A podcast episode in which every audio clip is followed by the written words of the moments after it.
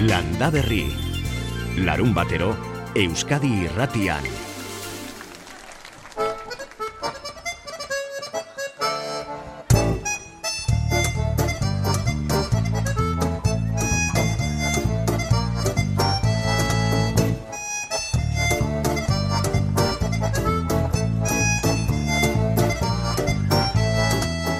piperrak, ba, etortzen da, gordinik baratzetik, ba, fruitua, ezta? Eta piperra horri hori erre behar da. Piperra erretzeko modu ezberdinak daude.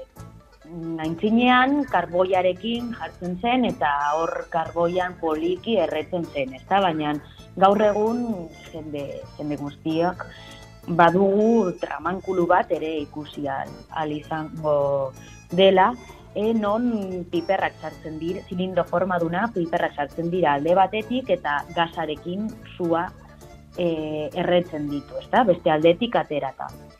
Orduan hori da erretze prozesua. Behin erreta dagoenean, bustanak endu behar zaio, hori garrantzitsua da, bestela hor piperra egozi egingo zen, ezta? Beroa, beroarekin. Orduan, bustanak entzen zaio, eta ja oso erraz laban batekin tiki tiki tiki azala kentzen da.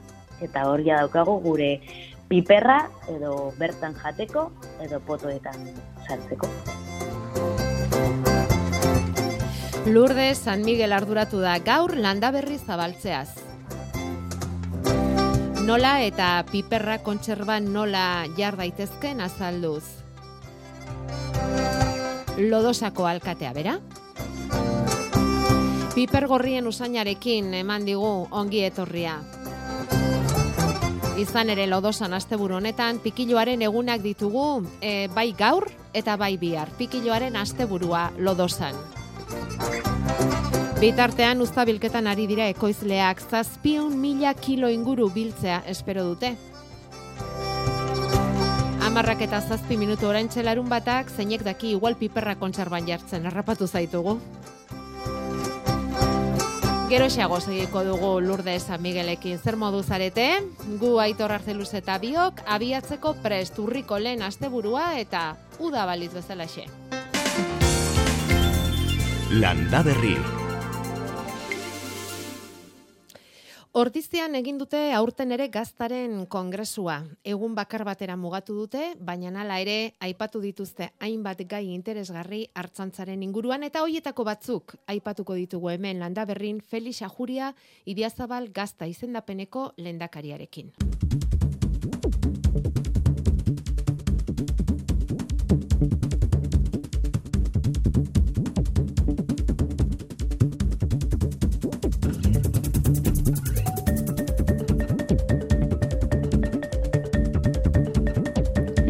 Ordiziako Idiazabal gaztaren kofradia kantolatu du aurten ere gaztaren kongresu hori herrian bertan eta gauden egoeran egonda ezertan asterako eskertu egin die Idiazabal gaztaia torri zendapeneko lehendakariak kofradiakoei iaz bezala aurten ere kongresu egiteko ausardia izatea. Baina benetan posjarria izan dena bai igaz bai aurten egongaren egoera, ze hartzai presentzia egon, ez, egon den. Ez da erreza izaten, eh? bilera asko antolatzen ditugu, ikastaro asko, bestelako asko, eta bai igaz, bai aurten, e, Euskal Herri osotik etorritako hartzaien presentzia nabarmena izan da. Ordiziako barrena jauregian bildurik, hainbat adituren hitzaldiak entzuteko aukera izan dute hartzainoiek. Javier González, mantxako ardi gaztazaritu da. Gotzon Elizburu, konsumigan hitzaldien gana iristeko moduei buruz. Jose Luis Martín, gaztaren fintzeari buruz. Eta honek esan du, ez dituztela oso ondo fintzen edo garbitzen idiazabal gaztak merkaturatu aurretik. Horretan ez dago oso ados, Felisa Juria. Eman du irudi bat, e, ba, idiazabal gazta konsumidoreak ezagutzen duen moduan fintzen dela da era bat garbituta, eta bueno, hori ez da egia. Gaztak fintzen ditugu bere urdin naturalarekin, e, ezetasuna eta temperatura ondo kontrolatuz, eta, eta bueno, ba, gaztak garbitzen dira bakarrik saltzeko, ez? Hori da gure fintzea. E, nik uste dut ondo egiten dugula, ala ere, ala ere, eta berak esan duen hildotik, e, beti daukagu e, zero betu, eta gehiago ikastea gazta, diazabal gazta fintzeari buruz beti ona da, Felisa Juria, Jose Mari Ustarrozek utzitako postuan da gaur egun, Idiazabal jatorri zendapeneko lehen dakari, baina eta horrekin batera hartzaina ere bada. Otxandio eta aramaioko mugan dute baserria, kerizara markarekin saltzen dute gazta eta urkiolako parkean larratzen euren ardiak. Berak eta Jakoba Errekondok egindako saioak itxi du aurtenko ordiziako kongresua. Publikoan zirenek ere izan dute aukera euren ekarpenak egiteko eta hor zenbait gai interesgarri landu dituzte.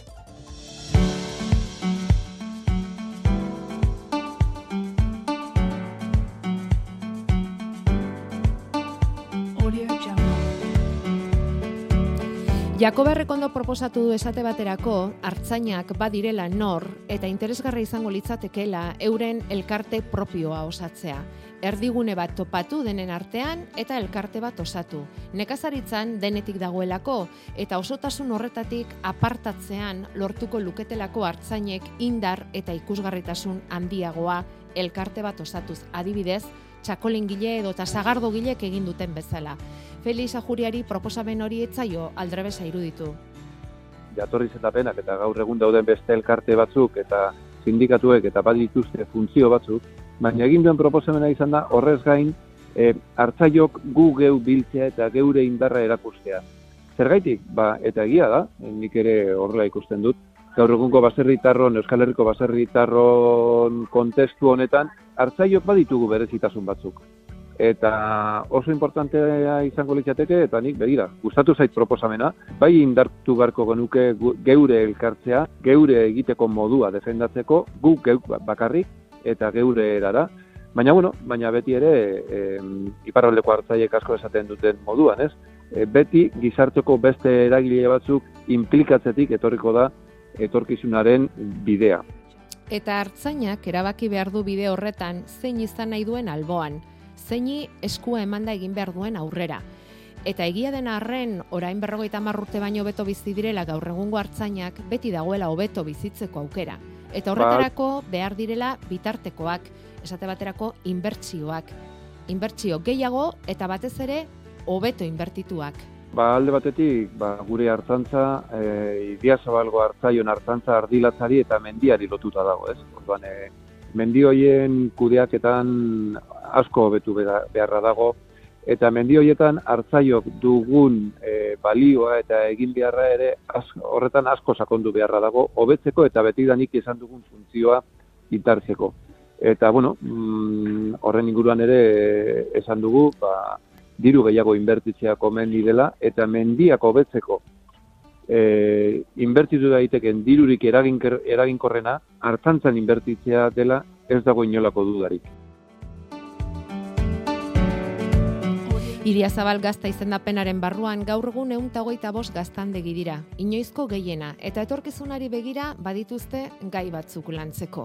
Adibidez, ba, energia berriztagarriagoak e, erabiltzeko, e, geure barnean ere egitea sistemak e, ba, karbono balantzetan eraginkorrakoak direnak. Bueno, badugu hor lan hildo bat, gaur egunekoa, egokituta e, gaur egunera eta etorkizunean beste balore batzuk izan behar direnak, idia zabalen barneratu behar ditugunak eta noski e, konsumidorei transmititu. Hori egiteko dagoena, baina egindako ere nabarmendu digu Felisa Juria kongresu horretan, idia zabalgaztak jakin izan baitu hainbat balore transmititzen historian zehar. Idia zabal izendapenak eman duen presentzia, eman duen indarra, e, arlo guztietan eta lortu dena prezioek aurrera egitea e, ba garrantzitsua izan da eta garrantzitsua da eta are gehiago ba, nekazaritzako beste sektore batzuekin konparatzen badugu. Balore hoiek balioa ere izan dute, gaztaren prezioan isla izan baitute eta nekazaritzako beste alor batzuetan ez da ala gertatu Feluis Ajuriak esan duen bezala adibidez esnearenean. Gai hauek eta beste batzuk landuta amaitu da urtengo gaztaren kongresu ordizian, datorren urtean berriz ere betiko formatora itzuliko diren esperantzarekin, bi egunetako kongresua egiteko asmoarekin.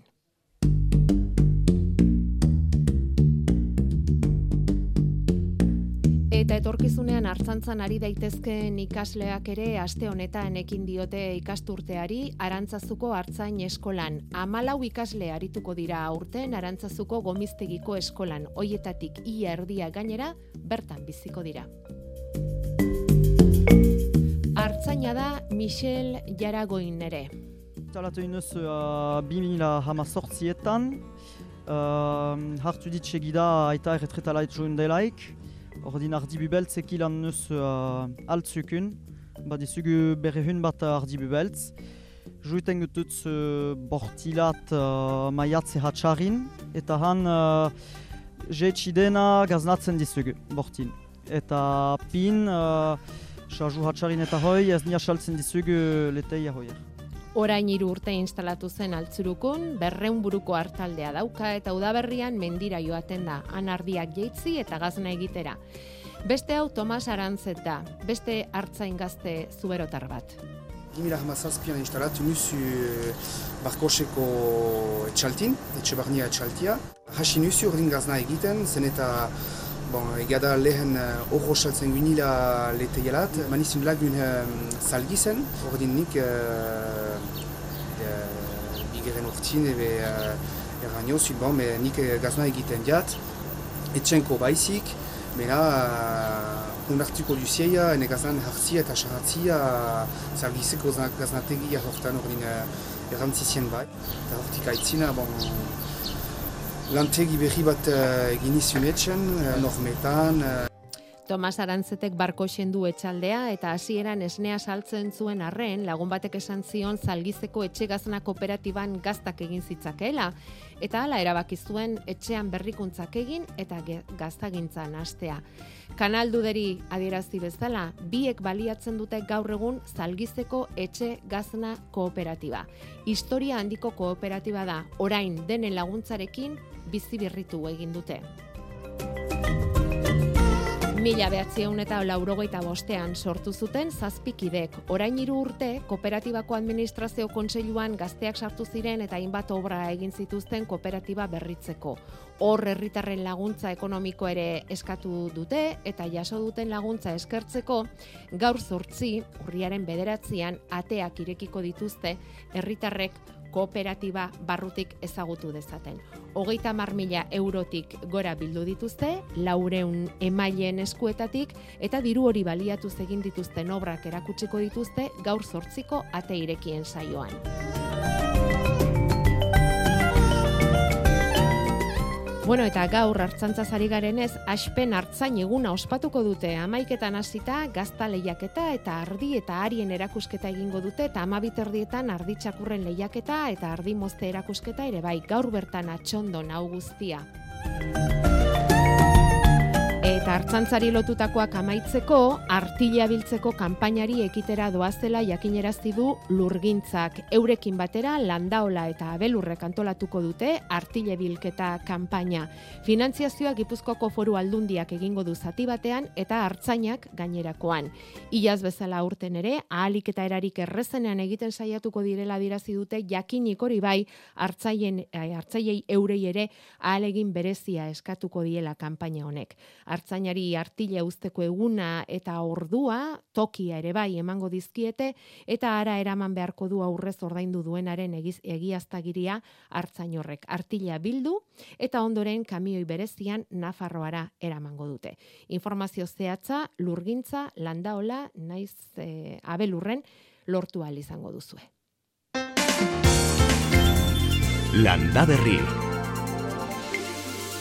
Bederatziak eta emeretzi minutu. Aztiak prestatzeko garaia dela ohartarazi digu Jakoba Errekondok azken saio hauetan eta bai egingo dugu lan hori ere, baina garai hau garai hau bada uzta biltzekoa ere. Sagarra, mahatsa, entxaurra, gaztaina, konjoak, perretxikoa, kontserbarako tomatea eta piparrak. Lodosako piperrak biltzen oraintxari dira ekoizleak, hasieran esan dugunez, bildu, garbitu, erre eta potoetara. Eta ekoizleak eskubetelan dabiltzan bitartean, Lodosako herriak pikiluaren egunak prestatu ditu gaur eta biharko tartean, azoka daukagu eta zilarrezko pikiluaren panaketa ere bai. Lurde San Miguel zai daukagu lodosako alkatea bera, egun on Lurdes? Kaixo, egun on. Zer moduz, esnatu da herria Lurdes?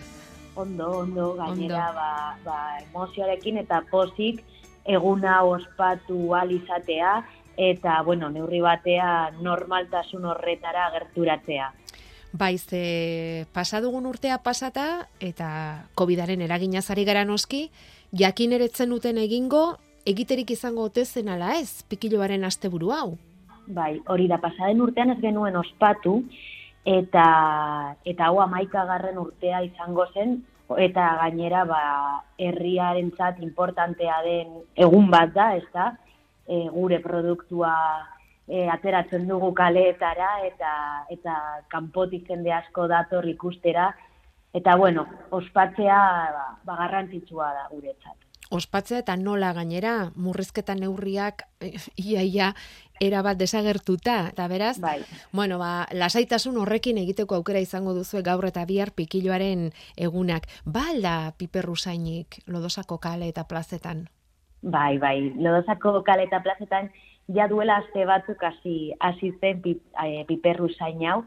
Baina baina gaur geroz eta eta gehiago ekoizleak nekazariek, ez, baratzak usten dute eta eta haien fruitua ekartzen dute plazara eta bueno, orain ari dira montatzen, ez, dena pre bai. izateko jendeak gerturatzen den unerako eta eta hor ja hasiko dira erretzen eta eta zuritzen jendeak jendeak ikusteko. Aztokan egiten dute hori, amarretan hasi eta irurak arte izango bai. da piperraren aztoka, lodosako plazan, eta hor hor egingo dute, ez da, ekoizleak gaur goizan erakutsiko dute euren lana plazan bertan, ez? Hori da, lana erakutsiko dute eta erakutsiko dute nola egin mm. eramateko fruitua eta haiek beraien etxean lana egiteko. Ja, bai zelodosatik piperrak e, eros daitezke, gordinik, eta gero artea daukanak, denbora daukanak, gogoa, ilusioa, eta hori dena, egin dezake gero etxean bere erara, ez da? E, pikiloen kontserba hori esan dezagun, ez? Eta hori erakutsiko dute gaurko aztokan. Ze ondo, gainera aurtengo guzta iazkoa baino emankorrago haumen dator, lurdez, esaten dute ekoizleek? Bai, e, emankorragoa dator, eta baita piperra izan behar du hor eh, toke pikantito bat eta aurten badator. Ah, bai.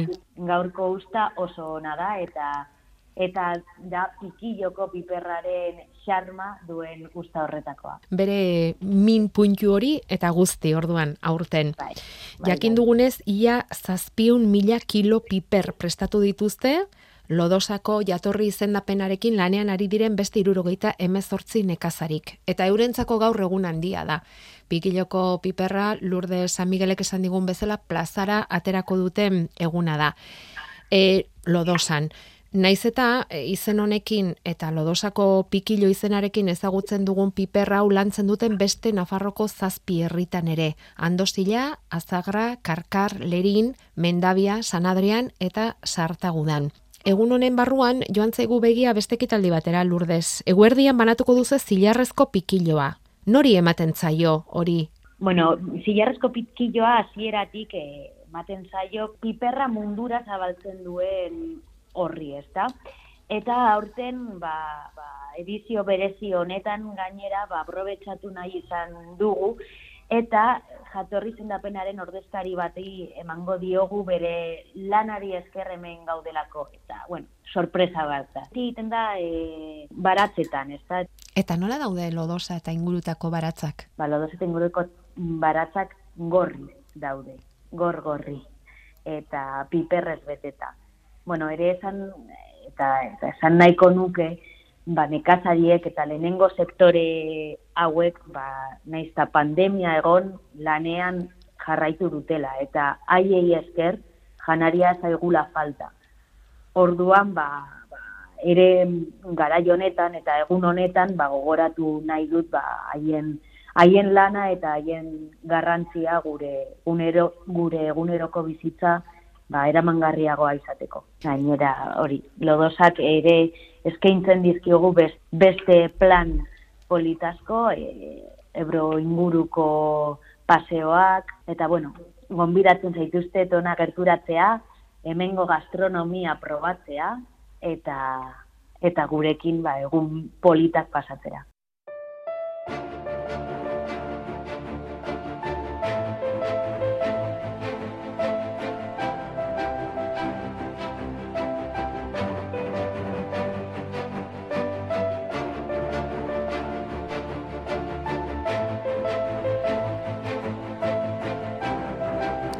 Ba hortxe garatu da Lourdes San Miguel Lodosako alkatearen gonbitea aurriaren bigarren amabost aldira arte gainera segiko dute Lodosa eta inguruko herrietako ekoizleek piperra biltzen beraz ikuskizun hori ere ez da oraindik bere alakoan amaituko.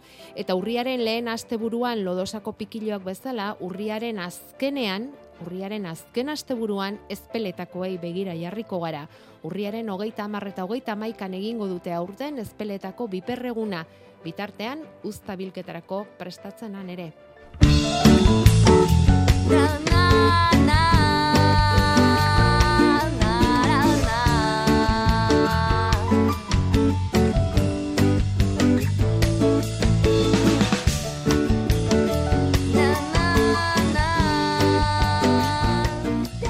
Uzta biltzen, han eta hemen, aztiak lantzeko garaia ere bai, ilargi egutegiak dio hilberan segitzen dugula urriaren amabir arte, eta asteazken honetan hilberri izango dela.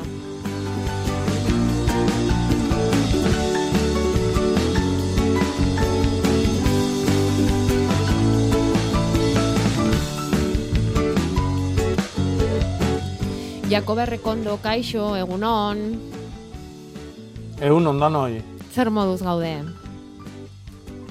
Ondo. Biltzen. Eta piper reusa jonekin, hobeto. Zeuna den piper erreusaina, eh? Bueno, gustatzen zaionarentzat. Bai, Baina Bai, badu, bai, bai. badu magia bat, piper erreusain horrek, mm, lodosan zegun Hmm. politak, bai, bai. E, pipar erreusaina izaten da ordizian asteazkeneroko azokan ere, garai honetan, zer moduz atzo? ah, bai. Ondo? Gaztaren kongresuan? Atzo oso ondo. Bai, Artzai artian oso ondo. bai, Oso ondo. bai. Ideia politak Mhm, bota gustua. zenituzten, eta aritu zineten Felix Bai, Ajuriarekin errepasatu ditugu batzuk, eta, bai? Bai, olakotan asko ikastea. Batetik eta bestetik, eta gero tarte asko izateia, e, jendiakin hitzeiteko, jende desberdinakin, e, oso oso maiz ikuste ez jendia, eta, bueno, ba, hoi, bueno, beti da ona. Truke hori ez da. Beti bai. da, mhm. ez dakit, bai korra, bai, bai. Bueno, horixe da guk hemen larun batero egiten duguna. Zurekin elkartzen gara, asko ikasten dugu, entzulekin zer esanik ez, handik hemendik proposamenak, galderak egiten dizkigute, eta asko ikasten dugu elkarrekin, eta eta aurten baita hitzen bidez ere, ze horri ere ekin diogu dakizuenez, eh? gure hiztegi propioa eratzen hasi gara, eta hitzak eransten ari gara, pilatzen ari gara, ez dakit hartzainen ingurutik ekarritako hitza den gaurkoa, edo ze, ze hitz proposatu behar diguzu, Jakoba? E, bueno, hartzaiak falta ez dian herri batetikan ekarriko ez gaur hitza, leitzatikan. Baina hitza baratzetatikan dator, soroetatikan, panpanarba. Panpanarba. E, babarrunari, edo babari, edo banabarrari, bakoitzak e, bere esaten du, e, edo indaba, e, horri jartze zaion makila, edo jartze zaion arba. Pampan arba, eh? pampano arba edo pampano eta benabarra, ez dakit eh, nolako nasketatik datorren, pampano arba iztegitan topatuko ezue, eta gero baita ere ikusiko ezue leitzan, eh, jasota dago, nik ez dakit horre jarraitzen duen, baina garai batian nahi danean, pampano esatez zitzaion, babarrun klase bati. Orduan bagian hortik dator, eh? pampan arba. Babarruna jartzen zaion makila. Oso ondo, oso ondo, panpanarba. Bai izen onomatopeiko pomposoa daukana izen horrek. Bueno, ba, entzun diozue, Ba, bai. Jakobari leitzan erabiltzen duten hitz bada, baina pff, seguraski modu askotara esango zaio horri, eh? Mm, babarrunari eusteko jartzen Mhm. zaion makila horri Bai. Euskal Herrian barna seguru gaude hitz asko egon daitezkela, beti hartoa ez denean, ezta? Hartoa ere izan daiteke eta Hmm. e, babarrunaren euskarri. Bueno, ba, ba hasta daitezkete proposamenak Bai. bidaltzen, eh, Guk, gu gu makila esate jau, makila, guk parda. gu makila esate jau, baino Mm. Parda baita ere, baino lanari jartzeari arbatu. eh? Ah. Arbatu, oso ondo. Bueno, ba, hortxe dago, ireki da. dugu hitzaren leioa eta, bueno, ba, erantzi diogu gure hiztegiari laugarren hitza. Garometa, itxasudarea, perra hitza eta gaur, panpanar, ba. Esan da bezala, proposamena Jakobak egin du, baina hitz gehiago biltzeko gu prest. WhatsAppa 688 666 000 bapatean osasunetxean sartzeko.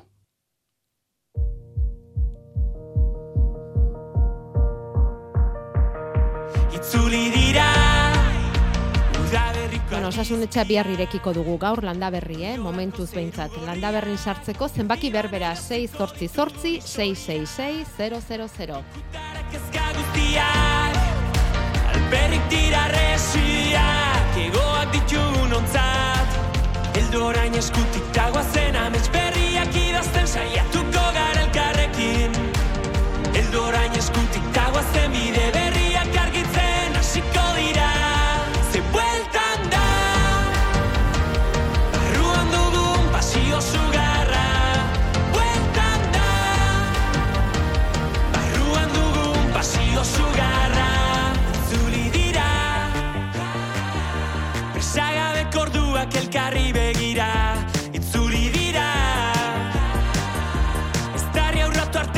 arte kantatzeko abestiak Itzuli da Bueno, heldua indik proposatu digute e, parda eta bai arba, biak esaten dituztela. Eta proposatu digute Jakoba, esne behiaren inguruko mm, proiektu bat.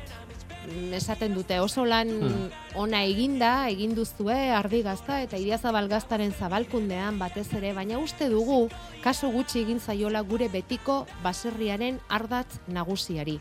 Esnebeiak eta bere inguruan Euskaldunok garatu dugun kultura. Proiekturen bat sortu beharko genuke, herri bakoitzean esnebei ikulu bat gutxienez sortu, eta herri osoak zuzenean kontsumitzeko ardura zabaltzeko. Iruditzen zaizu? Ba, oso interesgarria. Bai, Oinarria, kalidadia et, eta Mm, moztu egin zaigu seinalea. Bueno, saiatuko gara Jakobarekin berreskuratzen harreman hau. Bien bitartean pello prest al daukagu. Arantza zurekiko lotura prest daukagu, Aitor? Ez, oraindik ez. Bueno, Bai. konforme. Bai, bai, Jakoba entzuten gaituzu? Guk zu ez. Bai, bai, bai. Bai, vale. Ba, ez dakiz gertatu dan, irratitik deitu di baten batek. Ez ba, ez ba. Orain Jakoba landa berrirako dago, utzi bakean favorez. Erra, errotarria martxan da, bueltan, junda etorri. ba, bai, ba, oso interesgarria iruditzen zait, e, beiesniakin olako zerbait egitia, baina nik uste beiesniakin lan nahi du jendiak baitare egin behar dula eh, e, i- azkeneko urtetan gertatu danaren e, errepaso bat, eta denok ikasi berko genduke, eta etorkizun, bueno, ba, jasangarri eta kalitatezko bat planteatu, eta nik uste oso oso eskuera da kaula, erresa da, baina gogoa behar da, noski. bai, eta prezioetan eta justizia pixka bat egin, ez da? Premia badago eta. Bai, prezioana nik uste eh, gero etortzen dala, eh? lehenengo dia baloriak. eh?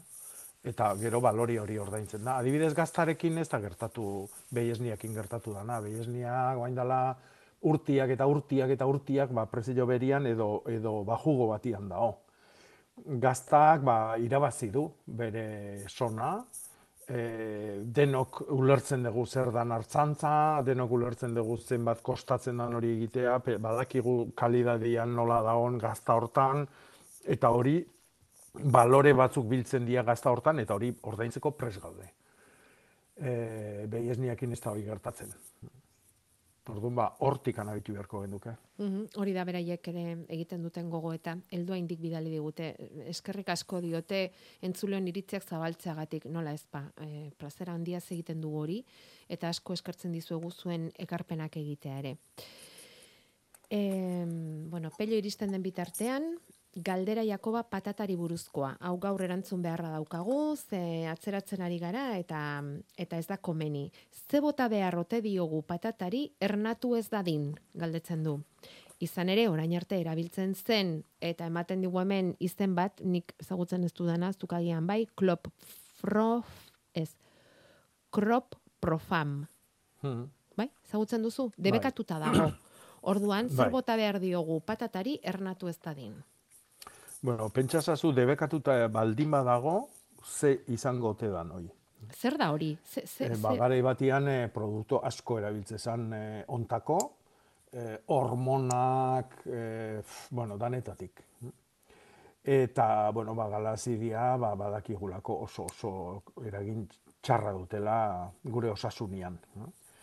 En, zer egin ez ernatzeko? Ba, bueno, lehenengo euki beharko genituzke toki egoki batian. E, toki batzutan kanpoan bertan mantentzen dira. Eh? Lurrian, e, ba, sare batekin babestuta, ba, satainak eta ez sartzeko, baina lurpian pila batin eta lurrazpin e, kanpoan otzian negun. E, edo bestela hori imitatu inberko genduke kanpoan. E, toki aldan eta hotzenian, aldan eta ilunena, aldan eta oreatuna. Eta hoi ite balima dugu, ba, luze mantenduko dira. Ze gertatzen da, ba, gaur egun etxia berua ditugu, patatak nun nahi jasotzen ditugu, garaje batian, ganbara bero batian, e, eta bar, eta bar. Orduan, ba, ernetzeako joera ba, oso askar etortze zaile. Hau da, udaberria, bier baino leno sentitzeu eta horretik ernetzeia. Orduan, e, aukera bakarra dago e, hori egitia. Ja, behar du freskura, behar du hotza, ezta? Eta ba, baina badakizu hemen Pixkanaka, oitu beharko gineake, garai batian patata egiten zan, negu hotzak eta oso hotzak zianian, patata egiten zan urtean behin eta urte osoako. Agian, Ai, ez daukago gaur... Eh... oitu beharko gineake patata urtean hiru hiru tandatan egiten. Ah. Ja, eta... eta Ez horrek- aldain zuten. Bai, bai, bai, bai. Eta horrek emango liguke, horrek emaitza Bai? ona emango liguke? Bai, Jakoba, bai, entzute izugu. Ah. Bai, Noiz, noiz zirutan. Bai, ba, bueno, ba, patata irutan datan egiten malima dugu, ba, adibidez egin dezakegu otxailian, goiz patata, da ja maiatzian jaten hasi gaitezke hoi, gero apirilian egin ba, uztailian biltzekoa, eta ekainian egin ba, oain urrian edo azaruan biltzeko. Eta orduan, ba, urtian hiru ekinaldi joikin, ba, ila urte osoa hartuko genduke uzta desberdinak eta freskuan janez. Eh? Ez gaina patata lehor, zimur, zakarroi janez. Baizik eta e, urte guztin, patata freskua, goxua, patata berria janez. Mm. Bueno, dena astea izaten da, probatzea izaten da, ikusiko dugu zer gertatzen den. E, edo ez dakit animatzen zaigun jende. Ilarrekin ere hola ginen, goratzen zara, ilarrak ere e, udaberrian bakarrik egiten genituen, udaberriko ilarra bakarri biltzen genituen, eta orain geroz eta entzule Bai. gehiago ari zaizkigu eskaintzen hemen, e, uztailean egindako ilarrak, ederrak biltzen ari direla, eta, bueno, eh, gertaliteke hori ere. Pello Zabala, Aupa. hau larun batero beti prest. Hemen Bueno, ordu honetan. xamar, bai. Bai, xamar, xamar, bai. bueno, ze, Pello, gaur udako giroa daukagu, bihar aldaketa aldatza omen dator, zuk ze ikusi Bueno, duzu, bai, eta datorren bai. asterako eta? Bueno, orain arte politia euki deu eta ez da rarua ere koskatxo batzuk tokatzea orain. E, pasadan, bueno, asteak oso korte gutxikin eta ederrak izan ditugu. Eta, bueno, udazkenean sartu geranean, ba, udazkenare ba, ezin izango da erretrato batekoa. mm. Eta horregatik hor bat tokatzen dira alako kortetxoak edo hietakoak. Espero dira urrengo egun hauetan. E, bueno, hiru bat egunetan, eta gero berriro, astearen bigarren partea berriro oso politia dator, eh? oso politia gainera ez eurikargarik, ez da ere laino kargarik, eta orduan, ba, bueno, e, temperaturaren kontua izango da, hemendik aurrera ja, e, oituta gaude epel xamarrean, eta oitu beharra dago jertzeare Bai, ingurun ba, ibiltzea. bestela gero estarriko minak eta hasten dira. Hori. Eta Mm. botak edo e, Bai, oinetako mm. itxia jazten, eta beharra dago, baina bai... E, Koska horiek presente. ja, ja, ja, nagi pixka bat ematen du ordea, Bai. Orduan, bigarren partea ona, Eh? bigarren partea hobea, astean zehar. Aste honetan bai, eh? Vale, Orduan, vale. eh, lehenengo giro gozo honekin, ja bihar eh, euria behintzat izango degula. Ez da espero eh, kanbio haundi horietako bat. Euri zaparradak, ba, bueno, toki batzutan zaparrada bete-beteak izango dira, beste batean harinagoak, baina normala da, ba, hogei, hogeita bost bat litro botatzea egun osoan. Eh? Orduan, euri eguna, ez hotza, eh? baina euri eguna behintzat eh, izango degula, bai, ez hotza esan nahi dut, ba, temperaturak ba, amabost, amazazpi mezortzi gradu ibiliko direlako, eta hori ere ez da, ez da neguko elurrarekikoa, eh? Baina dio, esan dezagun, ba, hori euria. Bueno, e, bai, Mm. udazken betean gaudeta, Hori, etorriko da negua, eh? Mm, Bai, etorriko da negua. Eta urrengo astean ja, ba, e, astelen aste artea eta aste azkena, ba, pixka batenetik dutela. E, bai, bai lainoak, bai euri tartetxoak, e, oi, hiru egunetan, eh? Eta, osea, aste artean, aste azkenan, astelenean, hiruetan, baita ere eguzki tarteak, beraz ez da gogorroietakoa, eh? Orduan, amabi emezortzi gradu bitartean, ba, epel oraindikan, mm? Aha. eta hola hiru egun, baina intseguruak, eta ba espadare, ba espadare, ba euritakoa ingurun ibiltzea hobe. Eta txaketa bat ere bai. hiru egun horiek. Vale, Eta ondoren beste hiruak, hauen kopia, baina eguzkitsua. vale, vale. Orduan, eguzkia bai, eta euritako lainoak eta nola falta diran, freskura ere geixiago. Mhm. Mm, Orduan, ez epelak baizik, eh, fresko etorriko litzake, Bai. ostegun ostira larun bata. Vale, Mm. vale. Ederki, baina eguzki geixiagorekin. Oso Hori, ondo. e, bai, ergun politak, mm, bakar bakarrik, ba, bueno, amabi, amabost, amabi, amasei, hortxe biliko dela, eta orduan, aize askorik ez da, baina... mm, Denean ba, freskura hori antzeman bai, egingo da. bai, bai, bai, bai, mm. Bueno, usta biltzeko ondo. Mm, Hori, bai, bai, bai. lehor izango Bai, delako. eh? Bai, lehen bai, usaina. bai, bai, bai, oso ondo. Eskerrik asko handi bat, pello. Bale, Eta besarkada bat bueltan, ondo segi, izan. segi formal. Bai, agur. Orain eskutik dago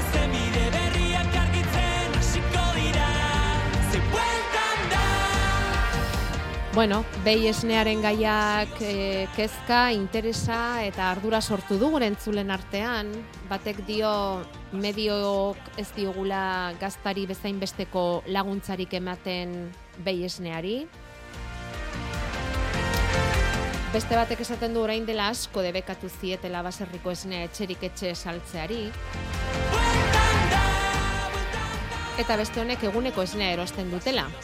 Egunerokoa ez den arren, baina ezberdintasun handia dago. Eta esan behar dut, merkegi iruditzen zaidala.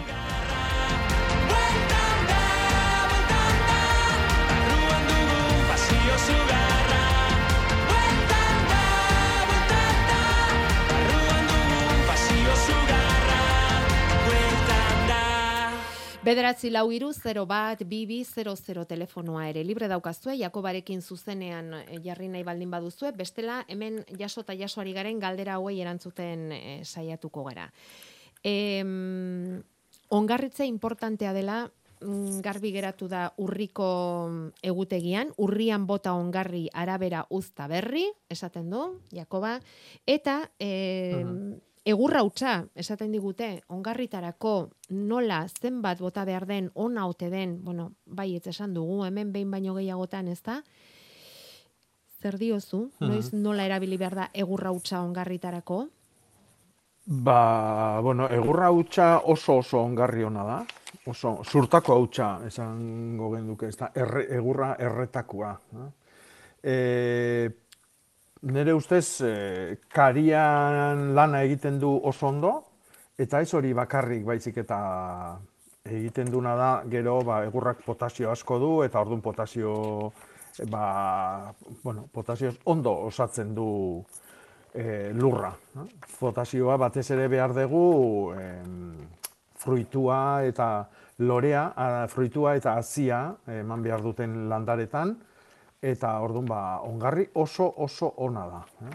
Orduan e, sua egiten duen jendiak etxian beko sua edo ekonomika edo daukana ba, jaso dezala eta eta bueno, lurrari eman. Eman Beira, datorren urteko ilargia eta landaria agenda atera deguia dauneako. 2022koa. nahi duenak es- Bai, 2022koa. Eta hau, datorren urteko agenda hau ongarriei, di, eh, ongarriei eskainitakoa da.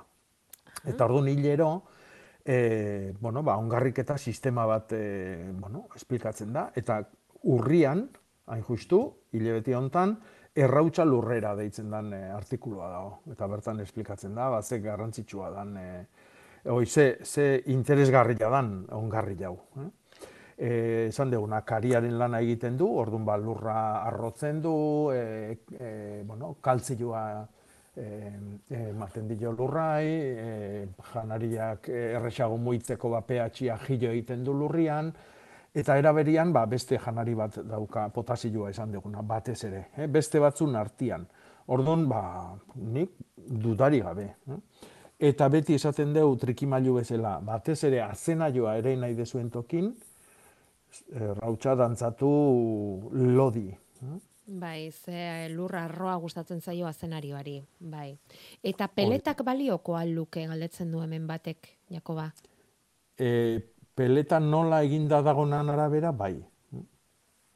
Ez dakitena da, peletan agl- aglomeranteik badakan, e, eta hor ze produktu egon daiteken. eh? Hori da jakin beharko genukena. E, egur garbilakin egin da balimado, edo espalakin, edo la, ba, inolako zalantzari gabe. Mhm. Hori da, peleta zerez egina dagoen jakin beharko litzateke, ez da? Eta zuk uste duzu em, balioko lukela egurrautsak em, bidali diguten landare horrentzat, e, azelgaz, mm, zerbaren antza duen landare bat bidali digute, galdetu zea zer den. E, ez dakit antzarik hartu diozun? E, azelga bezalako hori kale da.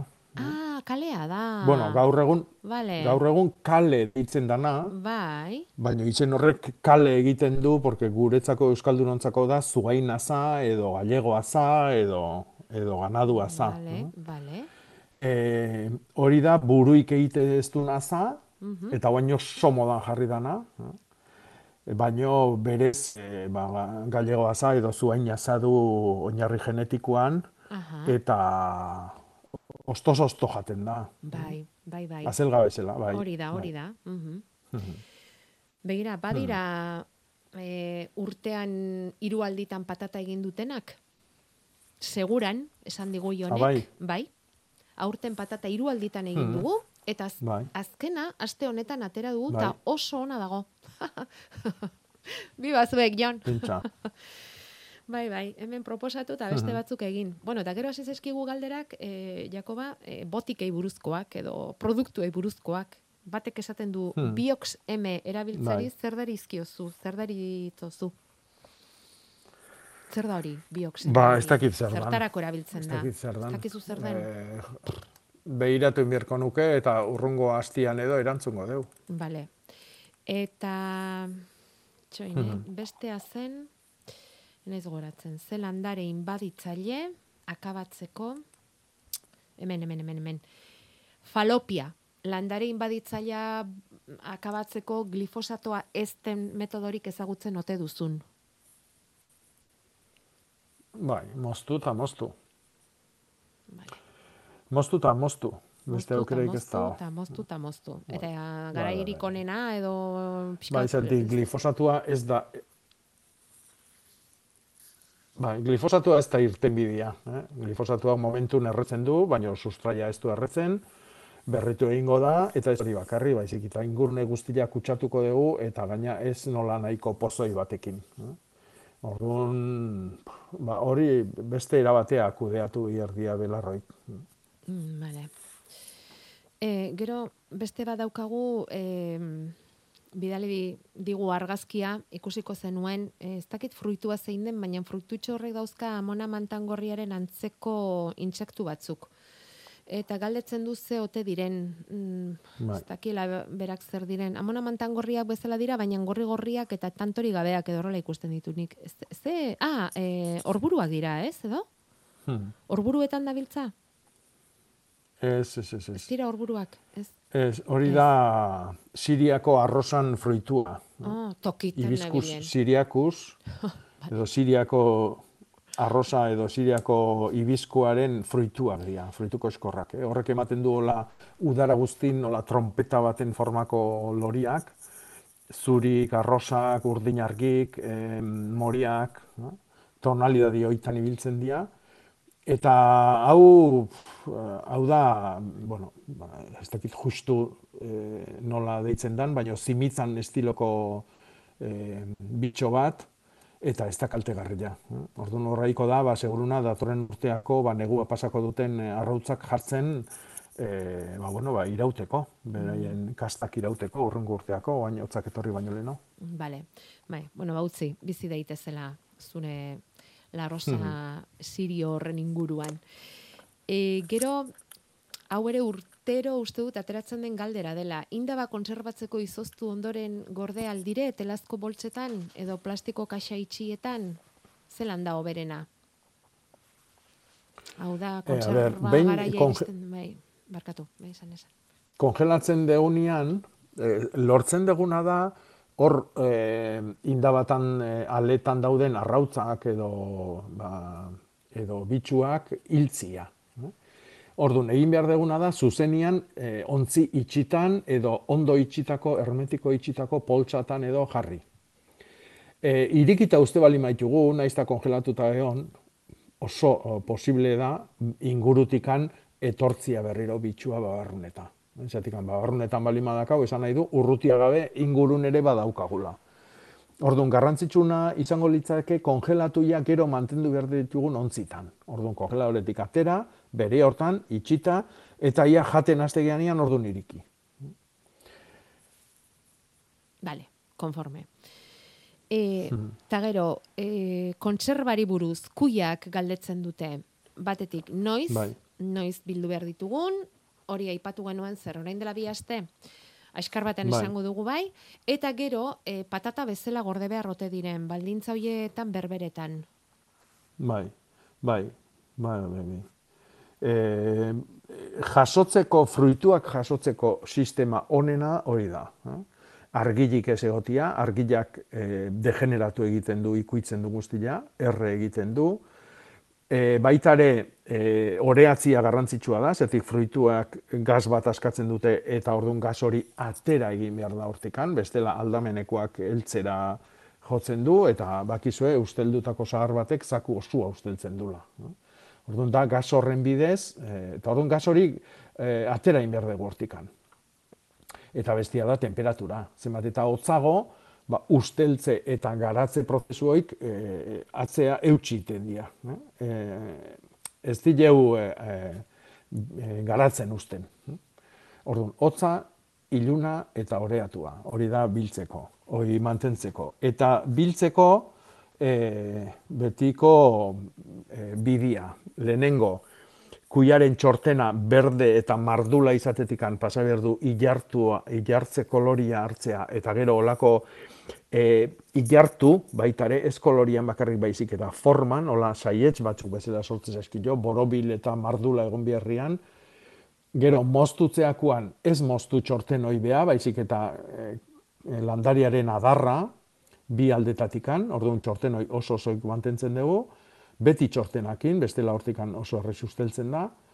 E, gero, utzi kanpuan, eguzkitan, beruan, egun batzuk, eta orduan azala zaildu ingo zaio eta barrua gozatu ingo zaio, eta gero, ba, e, konserbatzeko, ba, lehen esan duen toki joitako batea. Vale, vale. Eta garai ona noiz da? Ba, beti setxun jateko balimadia hilgoran, baina helburua e, luze irautia eta gordetzia balima da, ba, hilberan eta albalima da sustrai egunean. Orduan, sustrai egunak izango ditu bost, sei eta zazpi. eh? Aste hartetik ostegunea datorren hastian. Vale. Eta, bueno, guen dikane hotzak urruti ikusten dira eta urrungo hilberare ez da txarra izango. Eh? Hogeita seian hasten dan hilbera. Vale. E, ilargi egutegia eskura izan nahi baduzue, Landaberriko Facebooken beti jartzen dugu, eh? Ilaren hasierarako eta urriko orrialdea ere hortxe daukazue. Facebooken jarri dugu, eta nahi bali baduzue begiratu bat eman, hortxe daukazue. Bueno, bilduma egingo dugu, hitzen bilduma, pauzkagu beste galdera batzuk ere, baina bueno, datorren asterako hoiekin ere beste bilduma bat egin beharko dugu.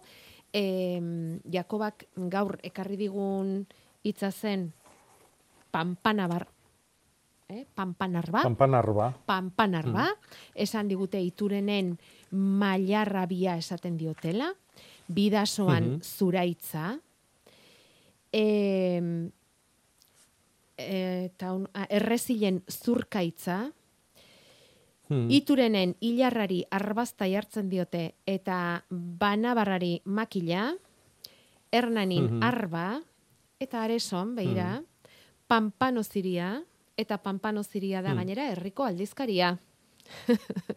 Ara. Beraz, egun, bai, bai, bai. Eta, eta bortzirietan abia erraten diogu. Bueno, ba, beira, egingo dugu hor ere. Abia, bai. Abia, bai. A, abea, abetik, bai, bai, bai. Mhm. Bueno, Mhm. bilduma egitea gure kontu, Jakoba. Eskerrik Hori asko hitzak, izpideak, ideiak eta erantzunak ekartzeagatik. Datorren astera arte. Bai, eta agenda Jakoba agurtuta eta ahal izan ditugun galdera guztiak erantzun da, orain saioa izteko handik eta hemendik igorri dizkigu zuen hitzordu batzuk. Nafarroan neguko barazkien asteari ekin diote. Erakusteko, Nafarroan urte osoan daudela barazki gozoak eta ez soiliku da berrian bakarrik. Hori erakusteko goi mailako hainbat sukaldariak euren jatetxetan barazkiak ardatz dituzten otorduak emango dituzte asteburu honetatik aurrera eta urrengo ostiralera arte. Tartean dira baserri berri edota baluarteko berdu arte. Sukaldariek azalpenak emango dituzte astean zehar prestatu duten menu horri buruz eta horrekin batera bihar ardoek izango dute lehentasuna. Ze San Miguel azokan dastaketa eskainiko dute. Durangoko landako gunean onjo eta perretxikoen erakusketa prestatu dute, azoka ere bai, hori guztia bihar, Iazko etenaren ondoren aurten bai, berriz heldu dira azoka hoiek Durangoko errotari elkarte mikologikoaren eskutik, baina bihar azoka eta erakusketa hori egiteko perretxiko eta onjoak bildu egin behar dira, eta horretarako gaur dute eguna. Ea zerretortzen den basotik. One thing for sure. Orduñan gaur gauerako mahats bilketa proposatu dute. Seietatik bederatzietara mahastietako ibilaldia ilunpean eta han uzta bilketa. Pena aurrez eman behartzela izena. Eta azoken atalean, bari dira poliki-poliki berpizten, geroz eta gonbite gehiago iristen zaizkigu. Aierran esate baterako lapurdin, bertako ekoizlen azoka egingo dute gaur lendabiziko aldiz, arratsaldeko bostetatik aurrera herriko plazan. Eibarren azoka ekologikoa prestatu dute Intzaga plazan gaur amarretatik ordubietara. Beasainen ere, hileko lehen zapatu izaki azoka berezi egingo dute gaur, udako azken barazkiak eta udazkeneko lehenengoak elkartuz. Eta herrigoitin, asteburua bete-betean ere, aste klimaren barruan gaur amaiketan hasita plastiko gutxiago zelan galderari erantzuten saiatuko dira, horretarako hainbat iarduera antolatu dituzte, tartean Joserra Otegi ekologista martxan taldeko kidearen hitzaldia daukagu, berziklapen tailerrak, merkatu txikia eta bar, eta bihar, hileko lehen domeka denez, azoka egingo dute, harrietako sagarraren zukua izango da berezitasuna bihar, eta zubitxu baso eskolaren aurkezpera ere bai. Eta bukatzeko etzi urriko lehen astelena izango da. Azoka egun handia Gernikan ongi dakizuenez urriko azken astelenarekin batera aurten ordea ez da azokarik. Ez etzi, ez da azken astelenean ere. Hala erabaki du Gernikako Udalak, Ernika Lumoko udalak, zurtziagatik eta ekitaldi jendetsuak egiteko baldintzak oraindik ere ez dituztelako ikusten. Seieun eta berrogeita hamar urteko historia du azoka horrek eta iaz eta urten geratu da azoka egin ezinik eta gerra zibilean aurretik. Bestela urtero egin izan dute.